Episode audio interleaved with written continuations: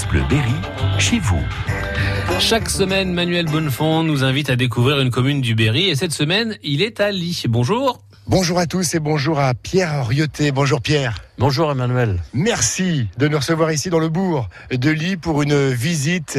Euh, on va évoquer euh, l'histoire euh, de cette commune. Elle est riche, cette histoire. On vient de quitter euh, la mairie de Ly pour emprunter une petite rue qui était dynamique à une époque. hein. Oui.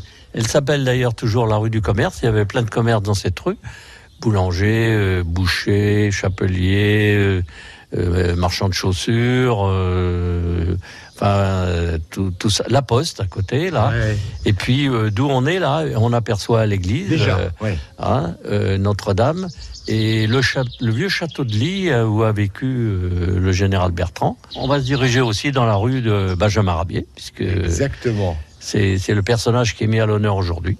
On va arpenter les, les petites rues euh, de ce village de, de Ly et la présence ici de, de maisons qui ont accueilli à une époque des vignerons. Voilà, puisque à Ly, c'est le pays du, du Valençay, du vin de Valençay. D'ailleurs, la majorité des plantations de Valençay sont sur Ly. Hein. Il y a 180 hectares en AOC et puis euh, euh, 300 hectares en, en 20 tables du, du Jardin de la France. Et les, presque tout le monde avait une petite parcelle de vigne et faisait son vin.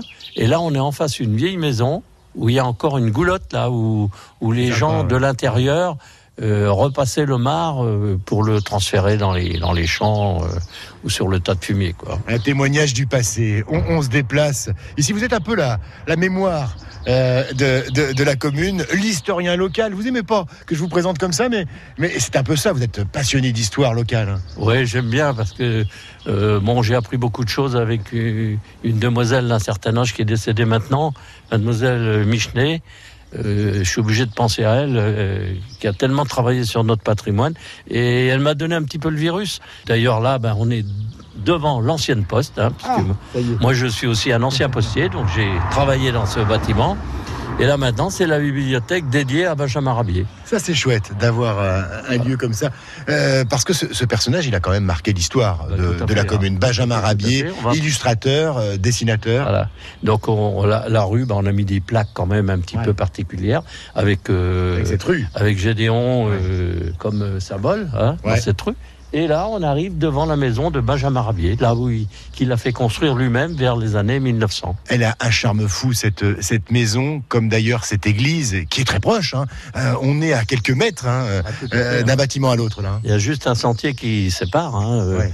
Euh, donc là, on est à côté de l'abside. hein. On peut voir euh, autour de l'abside des modillons et des métopes, des dessins qu'on a qu'on a découverts euh, dans les années 94. À partir de là, on a pensé qu'il pouvait y en avoir à l'intérieur, Ah, d'accord. et on s'est aperçu que dans l'église, ben, il y avait plein de peintures, de fresques.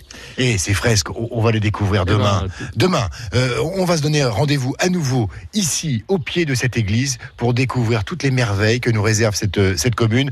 Euh, on, on se retrouve demain, bon pied, bon oeil, euh, Pierre Rioté. Pas de problème. Comme ça Pas de À demain. problème. Après un bon sommeil. Réécoutez ce rendez-vous sur FranceBleu.fr.